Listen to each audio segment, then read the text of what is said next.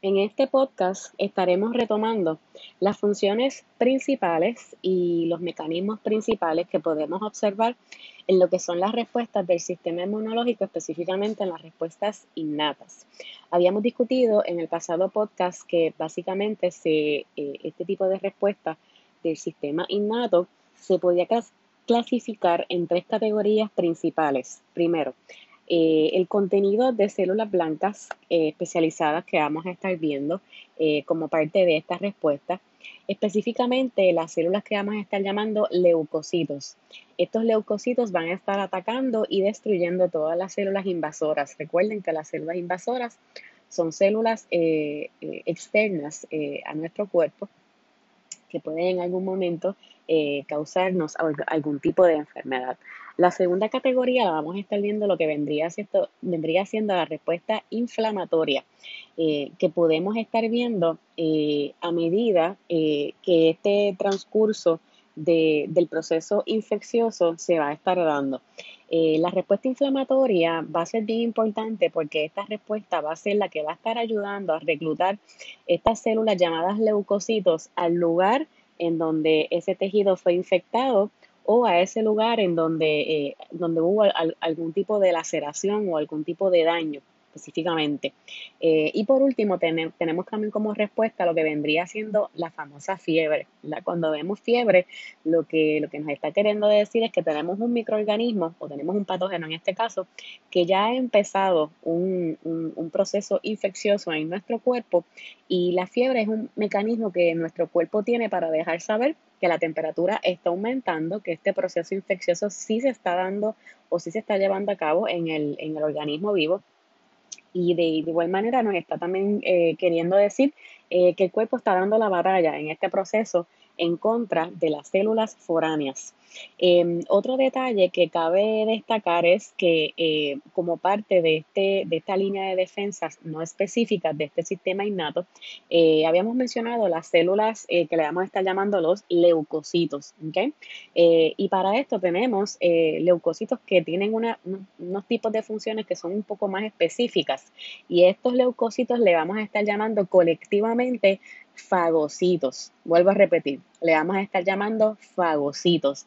Estos fagocitos, acuérdense del, eh, de, esta analogía, ¿verdad? Del muñequito de Pac-Man, ¿verdad? El muñequito amarillo, que cada vez que iba encontrando en su camino una, eh, una partícula, ¿verdad? O, una molécula o algún obstáculo en su camino, ese Pac-Man abría la boca, ¿verdad? Eh, digería o, en todo caso ingería, ¿verdad? E, esa molécula que estaba en su camino y eh, eh, la digería, ¿verdad? E, en, su interior. Pues nada más, eh, ¿verdad? Lejanos a la realidad, pues precisamente ese es el proceso que llevan a cabo los fagocitos.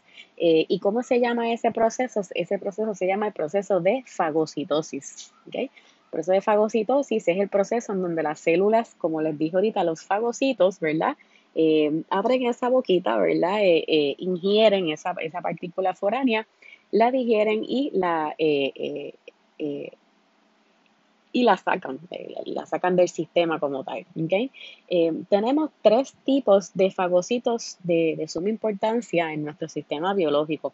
Número uno, tenemos los macrófagos, Número dos, tenemos a los neutrófilos. Y número tres, tenemos las células dendríticas.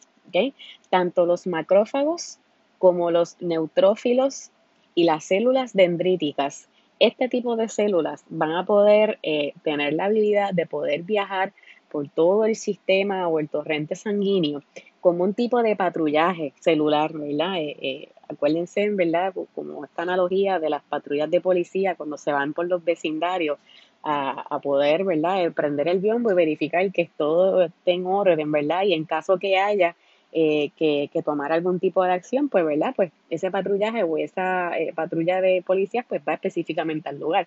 Pues precisamente eso es lo que hacen este tipo de células, ¿ok? Eh, a medida que van patrullando por todo ese torrente sanguíneo, en caso que ocurra algún tipo de, de evento que llame la atención, proceso de infección, por ejemplo, ¿verdad? O un proceso en donde un tejido se ve lastimado, estos son procesos alerta eh, o eventos que son tipo alerta que le permite entonces a estas, a estas patrullas o estas células de, patrullaje poder ir eh, específicamente al lugar en donde ocurrió el tejido, eh, el daño al tejido, perdón, o en donde se está viendo ese proceso de inflamación. Y precisamente eso es lo que podemos ver en el slide 23 de la guía de estudio, ¿ok? Cómo ataca estas células, ¿verdad? O estos macrófagos.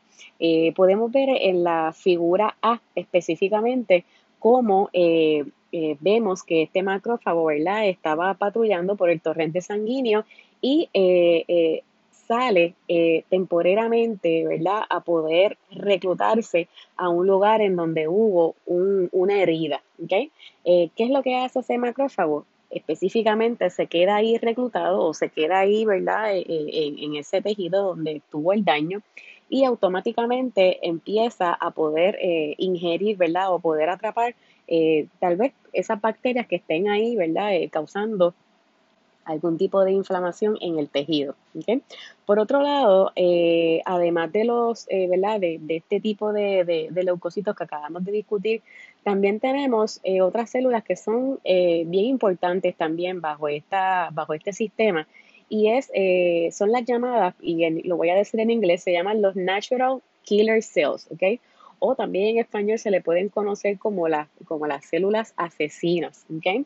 Eh, eh, ¿Por qué es importante traer este concepto? Porque nosotros tenemos en, nuestras células, eh, nuestras células regulares, ¿verdad? de nuestro sistema, nosotros tenemos que en la superficie de esas células, nosotros vamos a estar viendo una serie de proteínas que se van a estar expresando en, en la superficie de esas células ese, ese conglomerado de proteínas se le va a estar llamando como lo que conocemos el complejo mayor de histocompatibilidad. Vuelvo a repetir, ese complejo de proteínas que se expresan o que están, o, que están en la superficie ¿verdad? de una célula regular de nuestro sistema, eh, se va a estar llamando complejo de histocompatibilidad mayor.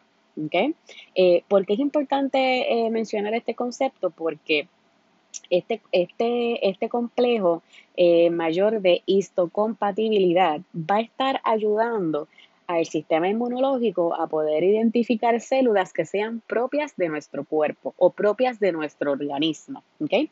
Sin embargo, cuando tenemos entonces eh, las células, los natural killer cells o las células asesinas, este tipo de células eh, no tienen esa habilidad. ¿okay? Ese tipo de células van a estar eh, automáticamente matando todas las células que, que, que, que, puedan reconocer como que no son células de nuestro organismo. ¿okay?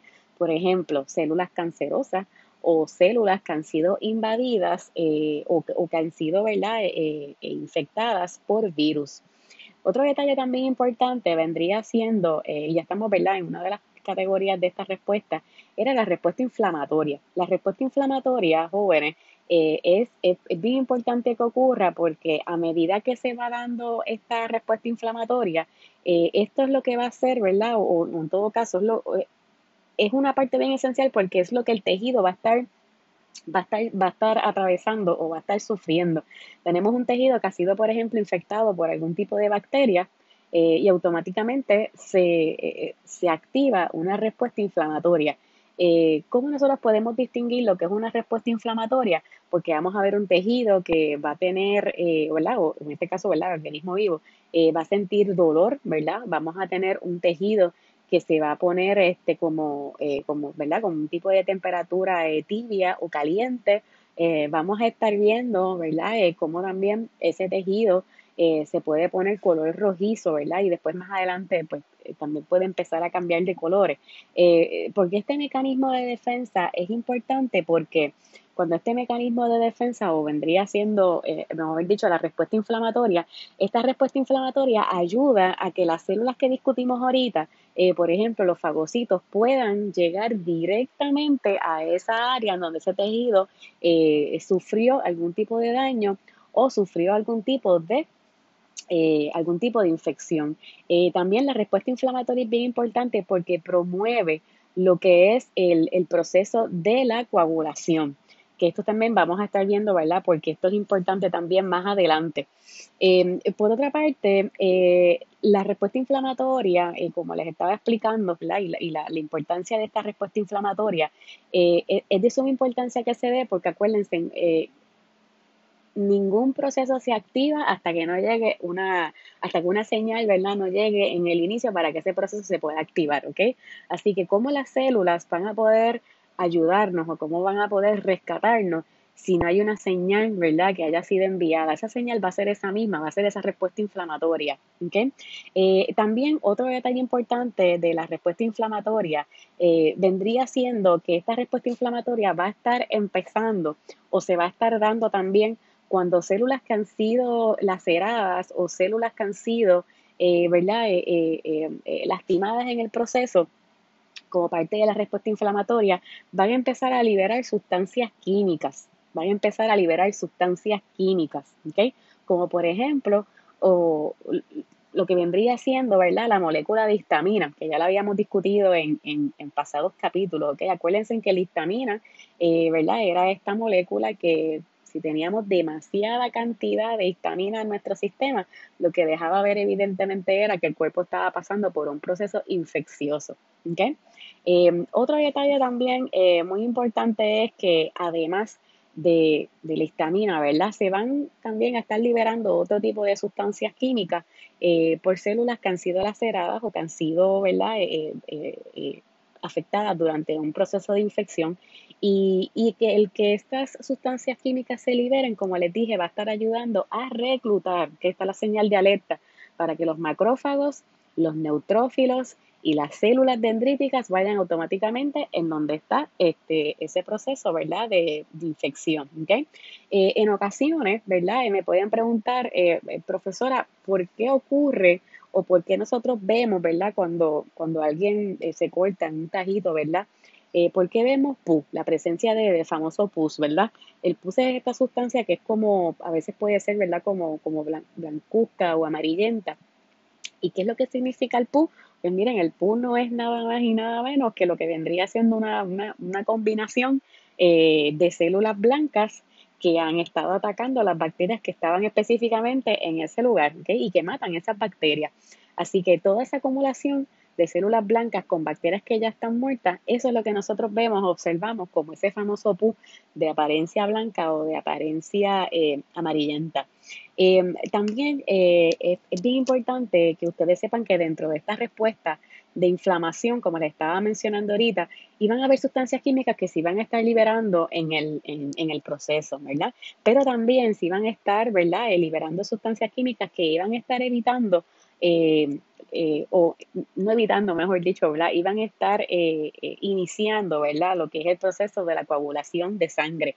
Al coagular la sangre, como, por ejemplo, tenemos el mismo ejemplo, ¿verdad? Una persona se ha cortado o, ha sufrido, ¿verdad? Algún trauma este, en la piel, que sabemos que en ese pedacito, ¿verdad? Pues tenemos un tejido que está sangrando. Eh, estas sustancias también ayudan a que esa sangre pueda coagular. De esta manera, eh, la sangre no se pierde, ¿verdad? Porque no tenemos una persona que esté botando sangre constantemente. Esa sangre coagula y también esto previene a que otros organismos o otras bacterias eh, puedan entrar, ¿verdad? por esa por esa cortadura. Eh, y para terminar este podcast, los invito a que vayan específicamente al slide 29. En el slide 29 vamos a estar viendo resumido en cinco pasos principales cómo es que se observa la respuesta inflamatoria. En el paso número uno, eh, estas eh, pequeñas bacilos o esferas que vamos a estar viendo, vendría siendo esa bacteria que entró, ¿ok? Eh, el pedacito marrón alargado que vamos a estar viendo eh, vendría siendo, ¿verdad? Ese, eh, vamos a ponerlo así, ¿verdad? Como si fuera un pedacito de madera o, un pedacito de, estaca, ¿verdad? Que está atravesando ese tejido. y a medida que ese tejido fue lacerado y fue lastimado, vemos como la bacteria, ¿verdad? Aprovecha ese escenario para poder entrar, ¿verdad? Para poder causar la infección. En el paso número dos vamos a estar viendo cómo estas células que fueron este, lastimadas van a empezar entonces a liberar estas sustancias químicas que son las que están viendo en el dibujo de color rojo. ¿Okay? Eh, luego vamos a estar viendo cómo eh, se va a estar liberando eh, específicamente, ¿verdad? dentro de las células mastíticas, lo que son la molécula de histamina. ¿okay? También es lo que le va a estar dejando saber al cuerpo, ojo, estamos pasando por un proceso de infección o un proceso de inflamación que vendría siendo el paso número 3 y en el dibujo son las bolitas color azul. ¿okay? Eh, y número 4 y número 5 vamos a estar viendo eh, cómo esa histamina va a estar aumentando la permeabilidad de esos capilares o de esos vasos sanguíneos, permitiendo de esta manera que los fagocitos puedan llevar a cabo su trabajo y puedan entonces ingerir las bacterias y finalmente eh, poder desecharlas. ¿okay? Eh, cabe destacar, aquí acuérdense de esto, que la fiebre es un mecanismo que también tenemos disponible para poder, eh, para poder combatir infecciones de, escalas mayores, escalas cortas o escalas mayores. ¿Qué significa eso? Una infección que sea corta o una infección que sea de mayor eh, magnitud. Eh, ¿Y cómo ocurre ese proceso de que nosotros ya conocemos lo que es la fiebre, ¿verdad? que la temperatura corporal aumenta dramáticamente? pues este proceso ¿verdad? se lleva a cabo específicamente, vamos a ponerlo así, ¿verdad? cuando el cuerpo está dando la batalla específica para poder sacar a un patógeno de nuestro cuerpo. ¿Ok? Vuelvo a repetir. La fiebre es el mecanismo que tiene el cuerpo para dar la batalla, ¿verdad? Y poder sacar esta, estos patógenos que no queremos que estén en nuestro cuerpo. ¿Ok? Otro detalle importante eh, de, este, eh, de este proceso de, fiebre ¿okay? Eh, es el siguiente. Nosotros tenemos, ¿verdad? Como, como, como, un termostato humano o, un termómetro humano y eso va a estar localizado en el hipotálamo. ¿okay? Vuelvo a repetir. Ese termostato o ese, ese termómetro humano va a, estar, va a estar específicamente localizado en el hipotálamo. ¿okay? Durante el proceso de infección, durante el proceso de infección, los macrófagos van a estar liberando, los macrófagos van a estar liberando una proteína que se llama pirógenos. Pirógenos. Estos pirógenos viajan específicamente al hipotálamo y esto es lo que hace que esa temperatura aumente. Eso es lo que hace que aumente rápidamente y dramáticamente la temperatura en nuestro cuerpo. Así que una temperatura elevada lo que nos está queriendo decir es que en efecto el, proceso, el, cuerpo o el organismo está pasando por un proceso de infección eh, corto, mediano o severo. Y que de alguna manera ya nuestro sistema está respondiendo ante esa batalla. En el próximo podcast estaremos discutiendo los componentes principales de la respuesta adaptativa en el sistema inmunológico.